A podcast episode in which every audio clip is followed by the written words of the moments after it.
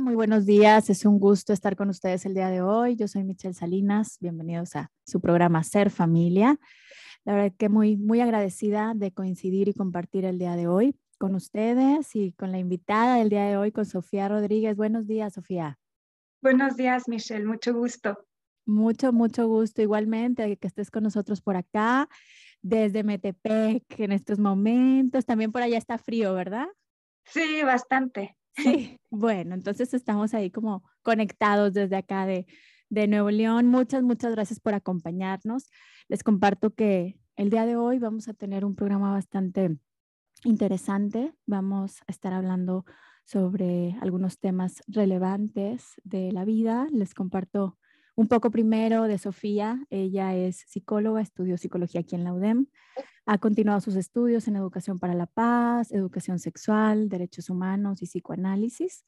Se dedica a la escucha psicoanalítica y a la educación sobre el ciclo menstrual y el método sintotérmico, que es un método de reconocimiento de la fertilidad que puede utilizarse para monitorear la salud hormonal y gestionar la fertilidad, ya sea para buscar un embarazo o como anticonceptivo y bueno, pues el día de hoy nos vas a compartir un tema referente a ello, ¿no? Esto de, de tener, eh, me parece interesante esto de la educación sobre el ciclo menstrual, la fertilidad, el autoconocimiento, que pareciera, bueno, no sé, en mi caso, eh, Sofía, y tú, tú me dirás, o los que nos están escuchando, bueno, en mi caso, bueno, fue como, a ver, una clase en la secundaria, si mal no recuerdo, ¿no? Y así como muy sencillita, pero va más allá, ¿no? El autoconocimiento, el reconocernos, el saber esto de, cómo habla nuestro cuerpo, cómo, qué necesitamos saber sobre nuestra salud, sobre la educación del ciclo menstrual, de, de más allá de eso, ¿no? De, de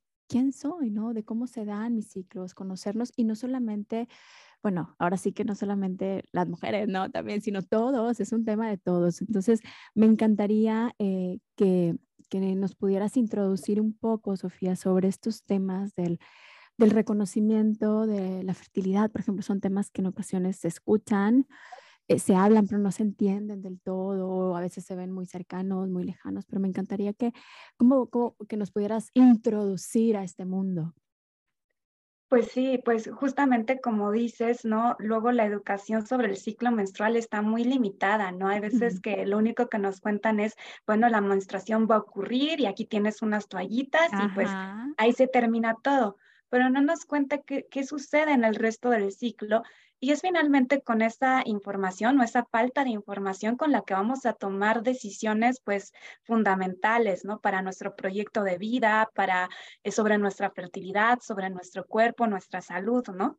Entonces, yo lo que hago es enseñar qué ocurre a lo largo del ciclo menstrual en todas sus fases, no solamente en la menstruación, y enseño un, un método de reconocimiento de la fertilidad. Los métodos de reconocimiento de la fertilidad es toda una categoría dentro de la cual encontramos eh, pues diferentes subcategorías. Estos métodos lo que van a hacer es identificar señales que nos dan nuestras hormonas eh, para poder identificar qué es lo que es pasando en este momento. Creo que mm, parte de la mala información que tenemos sobre el ciclo menstrual es que nos dan la, como la finta, ¿no? De que la ovulación ocurre al, el día 14 o necesariamente a la mitad del ciclo o necesariamente en un rango de días y la realidad es una muy distinta. El ciclo menstrual implica comunicación entre el cerebro y los ovarios. Y, y la parte del cerebro que controla el ciclo menstrual, el hipotálamo y la pituitaria, tienen que eh, gestionar también otras eh, funciones como por ejemplo la supervivencia, ¿no? El control de la temperatura corporal, este, huir de algún peligro, ¿no? Este, el sueño, el hambre. Entonces, evidentemente, si algo tienen que dejar en pausa, pues el cerebro le va a dar prioridad a, no sé, ponernos a salvo de un león que a ovular en ese momento. Y es por eso que la primera, digamos que si dividimos el ciclo en dos partes, ¿no? De la, desde el inicio del ciclo menstrual hasta la ovulación, pues va a ser un tiempo variable porque va a depender de qué tanto nuestro cerebro puede lograr la ovulación y qué tanto está diciendo, uy, espérate, hay algo más que, que es prioritario, ¿no? Entonces tenemos una primera fase que es variable, y luego vamos a tener una fase que es relativamente estable porque ya va a depender eh, prioritariamente de una glándula temporal que se produce al momento de ovular. Entonces esa no está tan, digamos, afectada por lo que sucede en nuestro cuerpo o en el medio ambiente externo, ¿no? Entonces tenemos una parte variable y una parte estable. Okay. Esto, esto quiere decir que no podemos hacer predicciones, pero lo que sí podemos hacer es observar qué está ocurriendo con nuestro cuerpo hoy. Y es un poco lo que van a ser los métodos de reconocimiento de la fertilidad. Ok, y por ejemplo, esto que, esto que mencionas de de reconocernos, ¿sí? De reconocer la fertilidad, de conocer nuestro cuerpo, ¿no? Cómo nos habla, por qué nos habla de cierta manera, porque como bien mencionas, o sea, va más allá de, ah, bueno, es que es la hormona y entonces si andas en tus días, entonces va a andar de mal humor, entonces va a andar de buen humor, entonces le va a doler, no es que, digo, solamente como que hay, es como en esos días, ¿no? Pero es todo un lenguaje, depende de muchas cosas y qué maravilla que tú nos puedas eh, ahora sí que clarificar ciertas cuestiones o ciertos mitos, ¿no? Este, de todo ello y, y a lo mejor desde muy temprana edad saberlo, ¿no? Pero cuéntanos eh, de la importancia de conocernos, ¿no? Cuéntanos de, de cómo, cómo es esa importancia y desde cuándo se aprende todo esto, ¿no? O sea, como, a ver, bueno, esto toca a los que ya están de tal edad, ¿no? Pues desde eh, chicos, cuéntanos un poco al respecto para ir así como que ampliando este panorama.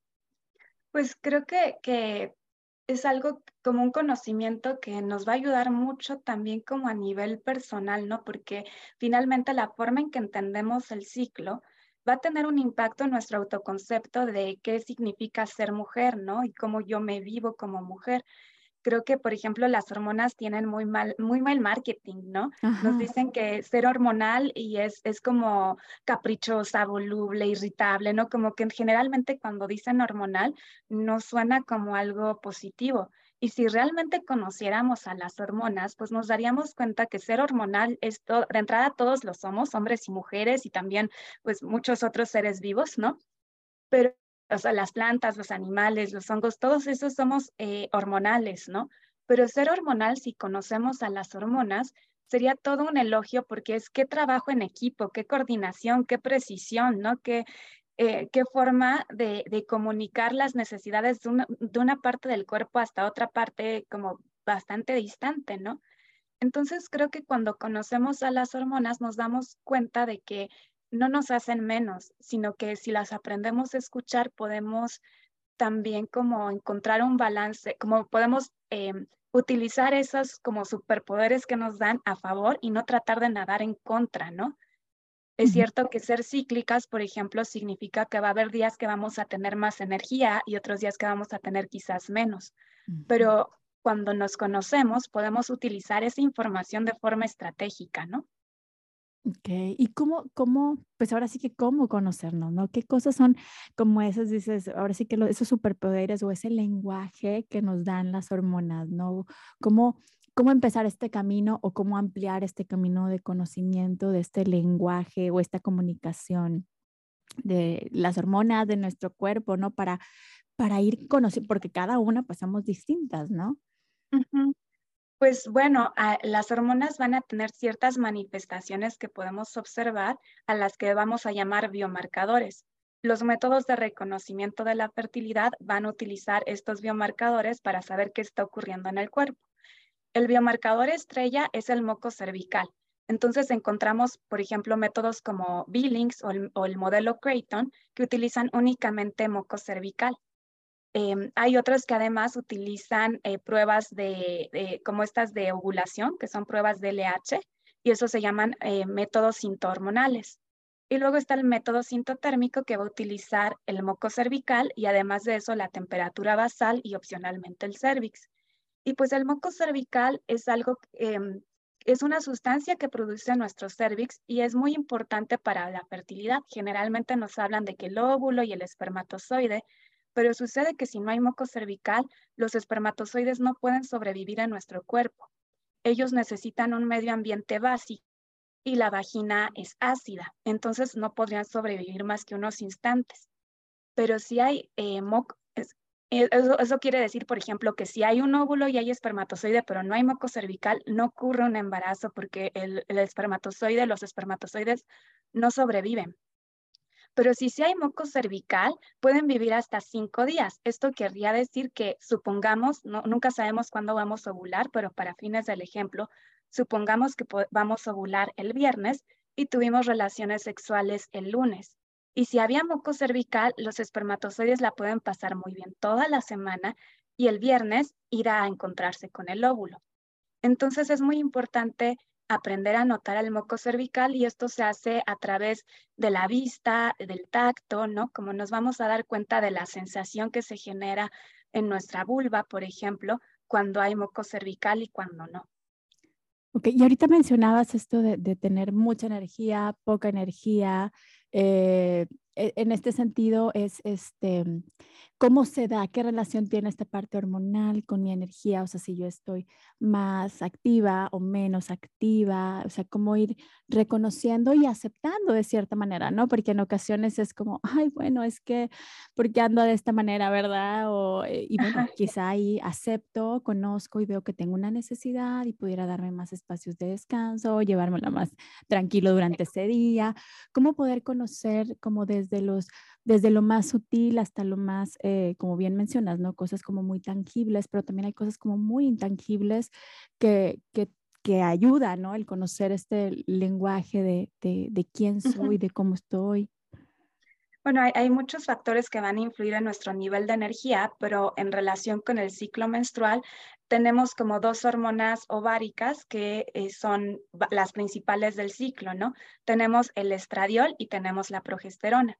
El estradiol es una hormona que va a ayudar a desarrollar los folículos, que es donde están los óvulos, y es una hormona que se caracteriza por ser muy energética. Entonces, eh, el estradiol se va a relacionar con niveles más altos de energía. La progesterona, en, cambio, es una hormona relajante y entonces puede generar más sueño, más calma, más, es como eh, un poco como que te ayuda a ir hacia adentro, es más como introspectiva. También me gustaría como precisar que, a ver, si estás exhausta, ¿no? Como que no, no, o sea, un nivel así como extremo de cansancio, ¿no? O también, por ejemplo, síntomas como dolor este, físico o malestar emocional, eso son las hormonas pidiendo ayuda, no son las hormonas haciendo eh, su trabajo como deberían. Hay algo que está faltando y hay muchas formas en que podemos apoyarlas, ¿no? Pero creo que justamente estas narrativas de, em, no sé, es, estás... Em, estás enojada porque estás en tus días o este, eh, como que nos hacen no, no valorar lo que nos dice nuestro cuerpo y no reconocer cuando es un pedido de ayuda, ¿no? Ok, ok, muy bien. Pues muchísimas gracias. Los invitamos a que se comuniquen al 81 83 36 6162 para cualquier compartir o comentario. Vamos a ir a música y regresamos. Ser familia. Regresamos a este su programa Ser familia. Yo soy Michelle Salinas, estoy con Sofía Rodríguez hablando sobre educación sobre el ciclo menstrual, fertilidad y autoconocimiento. Y bueno, Sofía, nos has estado compartiendo eh, o introduciendo ¿no? en este mundo de, del autoconocimiento, de nuestro ciclo, de nuestras hormonas y demás. Y mencionaste algo interesante, dijiste, bueno, nuestras hormonas a veces nos están pidiendo ayuda, ¿no? Entonces me encantaría que nos pudieras compartir un poco al respecto, ¿no? O sea, ok, cuando me pide ayuda, ¿qué puedo hacer, verdad? ¿Qué necesito? Y, y bueno, ya después ahí vamos a ir, ahora sí que viendo un poco más a fondo, pero me llamó mucho la atención este, esto que mencionaste en el corte anterior. Creo que eh, algo que hay que tomar en cuenta es que el ciclo menstrual es un trabajo en equipo entre el cerebro y los ovarios. Y la parte del cerebro que está relacionada con el ciclo menstrual está relacionada con, la, con como estas necesidades básicas, ¿no? Cubrir la alimentación, el sueño, el manejo del estrés, ¿no? Entonces esto nos va dando algunas pistas de lo que podemos hacer para mejorar nuestro ciclo menstrual, ¿no?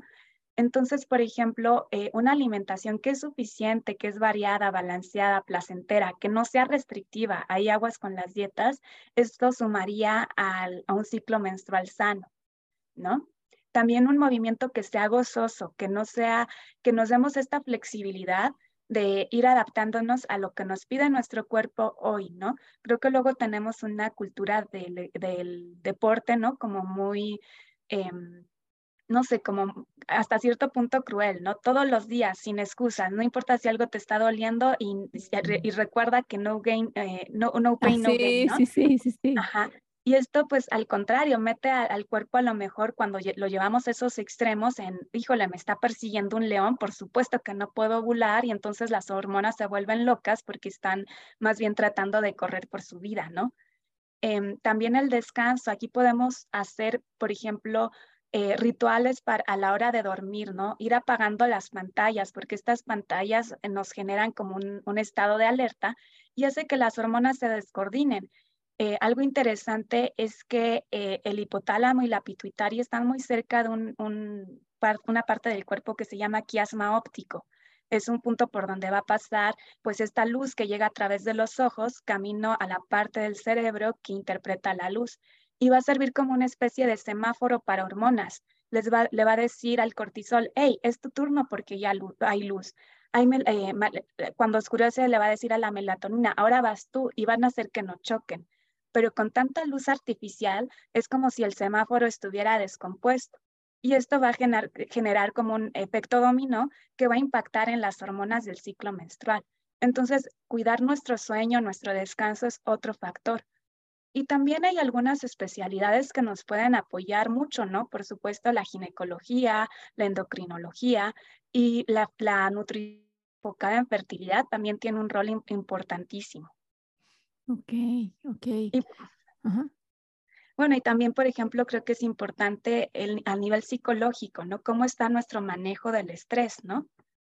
Eso es algo que también puede ayudar a nuestro ciclo. Sí. Y fíjate, eh, ahora que mencionas todo esto, en ocasiones hay como estos, em, pues sí, cierta información que a veces no se tiene tan amplia, ¿no? Que, ah, bueno, la fertilidad es un tema físico, pero bueno, hay muchísimos factores como los que estás mencionando, ¿no? Que tienen que ver con el área emocional, con el área de hábitos eh, y bueno, muchas otras áreas, ¿no? Entonces, eh, Cuéntanos un poquito de estos mitos que existen o realidades o, los, o el más común que, que, toca escuchar, como también para poder clarificar, ¿no? Referente a esto de, del ciclo de, este, de la fertilidad. Pues yo creo que uno de los más importantes es que ovulamos para como posibilidad para un embarazo. Y claro que esa es una de las posibilidades, pero incluso si no estuviéramos buscando un embarazo, ovular es eh, causa y consecuencia de salud. Necesitamos ovular porque producimos hormonas que van a beneficiar a todo nuestro cuerpo, a nuestro sistema nervioso, muscular, esquelético, a la piel, ¿no? Al sistema también eh, inmune, metabólico, este, hay como, más bien habría que preguntarse a qué sistema no afecta nuestro ciclo menstrual, como no contribuye a nuestro ciclo menstrual, ¿no? Entonces, em, yo creo que ese es el principal mito, ¿no? Que si no quiero embarazarme, pues no necesito ovular. Claro, ok, ok. Y bueno, ya, ya que, que mencionas todo esto, ¿no? Como estos beneficios, como esto de, de la ovulación en ocasiones, hay como información que se requiere tener como previa, porque decías tú, bueno, esto se puede utilizar como, como método anticonceptivo o también se puede utilizar como método de la fertilidad o simplemente como un método de salud integral, ¿no? Porque es como parte de mi vida, como voy a llevar mejor esta eh, salud en, en mi ciclo, en mi vida. Cuéntanos un poco eh, de estas vertientes, ¿no? ¿Cómo se da eh, o qué necesitamos conocer referente a si lo, si lo quiero utilizar el método, cómo es este método para la fertilidad, para eh, un anticonceptivo o como para autoconocimiento. Cuéntanos un poco al respecto para ir, ahora sí que cada uno o cada una quienes nos están escuchando quizá le puede interesar para uno o varios, ¿no?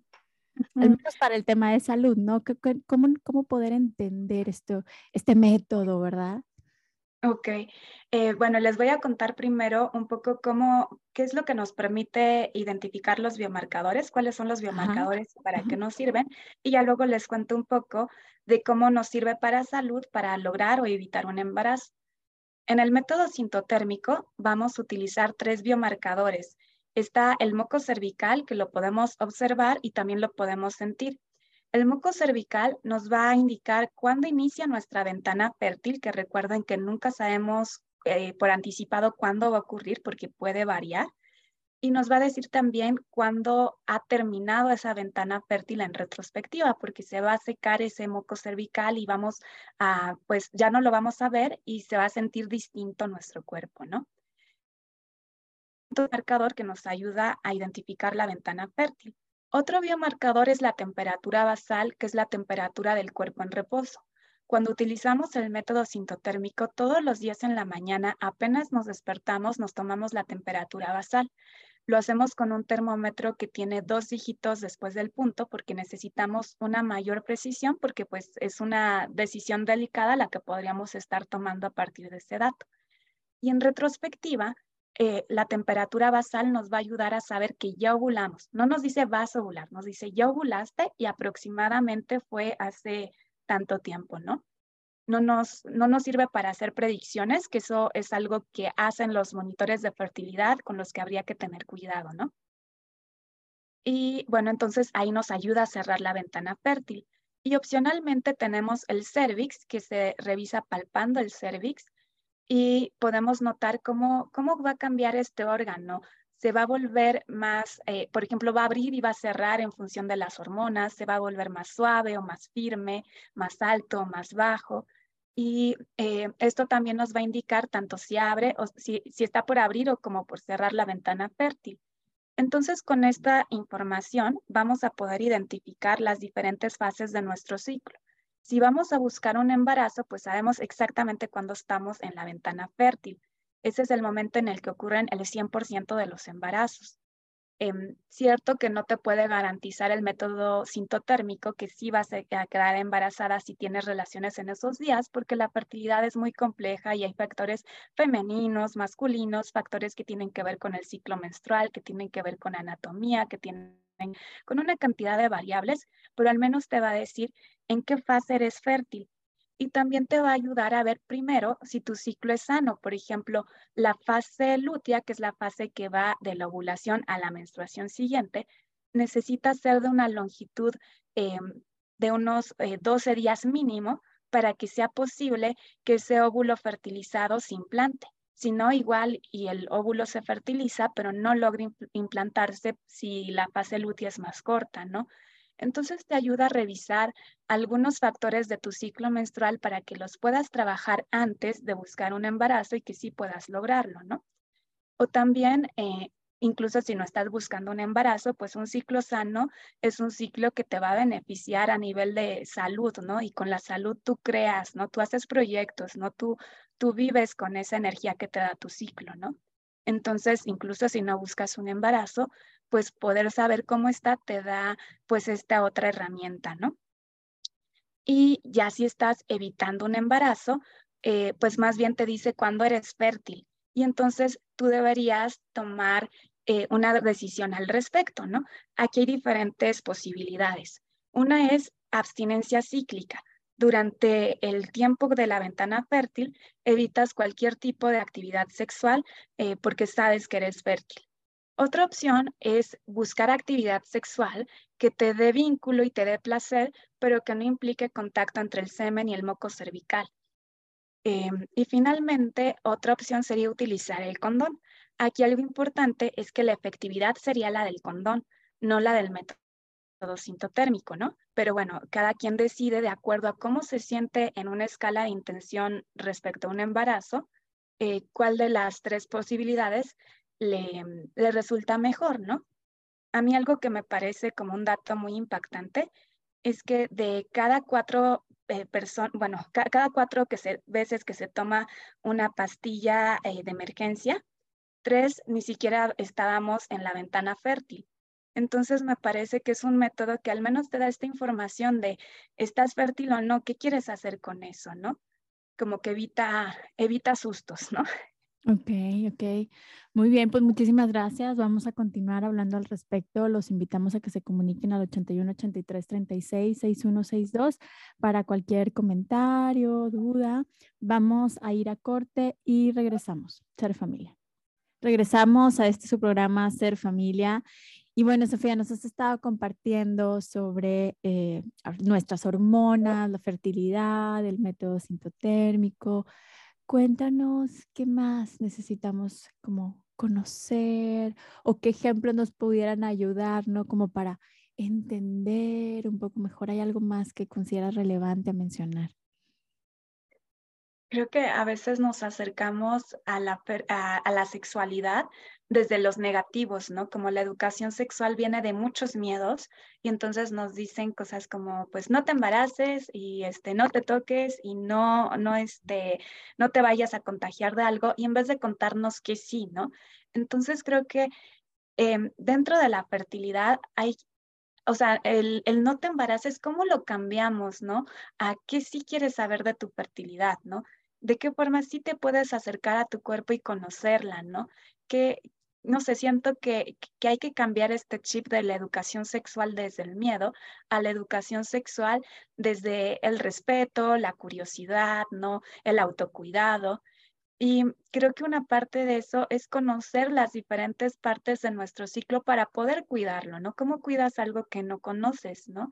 Cuando, ¿Cómo cuidar algo con tantos mitos como, no sé, como si fuera normal sentir dolor, ¿no? Entonces creo que pues es una invitación a, seguirnos acercando desde ahí. Claro.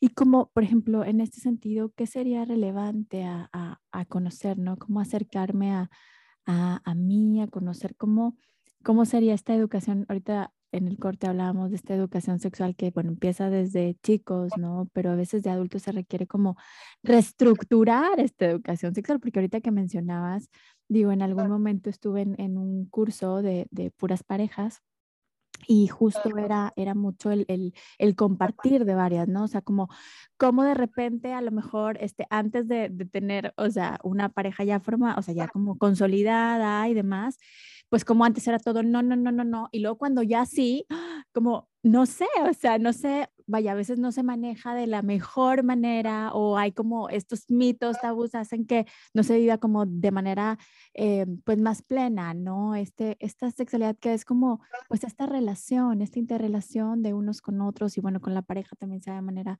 eh, particular. Entonces, creo que, que es bien relevante el como regresar a la base de la educación sexual en cuanto a, a ver, es conocerme, es cómo me relaciono conmigo en mi físico, en mi cuerpo, mente, emociones, cómo me relaciono con los demás, cómo me relaciono con la pareja, o sea, es como, es un todo, ¿no? Entonces cuéntanos, ahorita tú que, que pues ahora sí que parte de tu, de, pues de tu, más que de tu formación, gran parte de tu visión y de tu misión, ¿no? Que es algo que haces día con día, es esta educación sexual, ¿qué cosas consideras que, que, necesitamos tener como, a ver, como este check de, hey, o sea, cómo poder reestructurar este, esta educación que tuvimos, como reformularla, ¿no?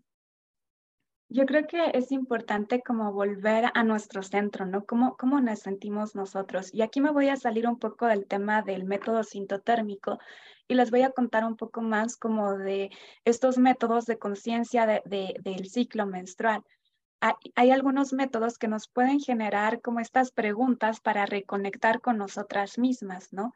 Algunos eh, parten como de ciertas preguntas que nos podemos hacer cada día y vamos anotando qué día del ciclo vamos. Y a lo mejor yo pongo, a ver, este es mi primer día del ciclo y a nivel físico me siento así, a nivel emocional me siento así, eh, estas son las necesidades que tengo hoy, estos son los anhelos que tengo hoy, y lo podemos hacer a lo mejor tan, tan detallado o tan minimalista como querramos, pero nos va a ayudar un poco a ir notando patrones. Si yo noto que todos mis días uno del ciclo yo me siento más baja de energía, pues a lo mejor yo sé que ese día no me voy a exigir ir a correr eh, de la misma forma que hago a lo mejor cuando estoy cerca de mi ovulación, ¿no? A lo mejor ese día voy a, tratar de planear de tal forma que yo pueda eh, respetar esa necesidad que tiene mi cuerpo en ese momento, ¿no? Y voy a ir notando patrones, ¿no? Entonces, eh, me voy a ir conociendo, ¿no? Voy a identificar qué cambios son propios de mi, de mi ciclicidad y cuáles son como, bueno, eh, otras cosas de la vida, ¿no? O este, Sí, o, que es algo como notorio, ¿no? Ay, a mí nunca me duele la cabeza este, en tal fase y hoy sí, ¿no? ¿Qué habrá pasado? ¿No? ¿Qué estará, qué estará haciendo distinto? Pero creo que esa es una, una cosa que podríamos hacer, ¿no? Ir haciéndonos estas preguntas em, como, sí, a lo largo del ciclo. Fíjate, y con esto que mencionas, al momento de yo conocer, a ver qué está sintiendo mi cuerpo, qué me es agradable o desagradable, qué me es placentero o no placentero, eh, qué me duele, qué no me duele físicamente, ¿no? Emocionalmente, a ver qué emoción, cómo le pongo el nombre a esta emoción, qué necesito. Al momento de yo conocerme, quizá va a ser más sencillo, pero también es necesario, ¿verdad? Como saber cómo comunicarme con el otro. Ahorita en el corte hablábamos de, de, que esto es una cuestión de en pareja, ¿no? Porque es algo que podemos comunicar en pareja y no solamente con la pareja, también es muy válido que con mi familia, oye, ¿sabes qué? O con quien vivo, o con, ahora sí, mis amigos, o sea, puedo decir, hoy, hoy necesito incluso, ¿no? Necesito pura escucha o necesito que me acompañes a tal espacio, necesito un espacio, ahorita no quiero hablar. O sea, a veces es como digo, el, el esto de, de, conocer, de, esta, esta, de conectar con esta parte de la conciencia, porque es como muy amplia la conciencia, pero con esta parte de la conciencia me puede ayudar a relacionarme con los otros eh, de una manera más sana. Y bueno, en cuanto a la pareja, pues también, ¿verdad? Porque a veces es, es, ah, bueno, solamente, ahorita eso lo comentamos, en, lo comentaste en el corte, que es de uno, ¿no? Pues es, ahora sí que es un, un de ambos, ¿no? Cuando ya se elige. Cuéntanos un poco al respecto. Creo que a veces, como en el imaginario social, vemos más cerca a la mujer de la fertilidad, ¿no? Como, em, como vemos, por ejemplo, que se embaraza y que, que, es la que pare y la que amamanta, pues pensamos que ella tiene el 100%, ¿no? Y en realidad también los hombres y la fertilidad se puede entender a diferentes niveles, ¿no? A nivel individual, a nivel de pareja y a nivel ecosistémico incluso, ¿no? A nivel individual, Finalmente, la fertilidad es una expresión de salud, ¿no? Es un estado de salud tan bueno, tan bueno, que si quieres, si así lo deseas, puedes buscar un embarazo. Pero si no lo quieres, es también con esa salud que tú creas, ¿no? Con, que la, que tiene esta energía para otros proyectos en tu vida. Entonces, eh, así como las mujeres podríamos beneficiarnos a lo mejor de eh, esta consulta con una nutrióloga enfocada en fertilidad o checar eh, temas de ginecología y endocrinología para nuestro ciclo, pues también los hombres también se beneficiarían de lo mismo, ¿no?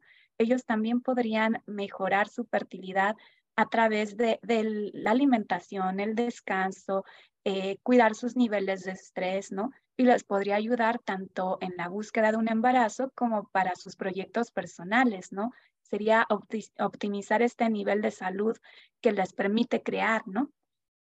Y bueno, creo que a nivel de pareja también está esta parte de una responsabilidad compartida, ¿no?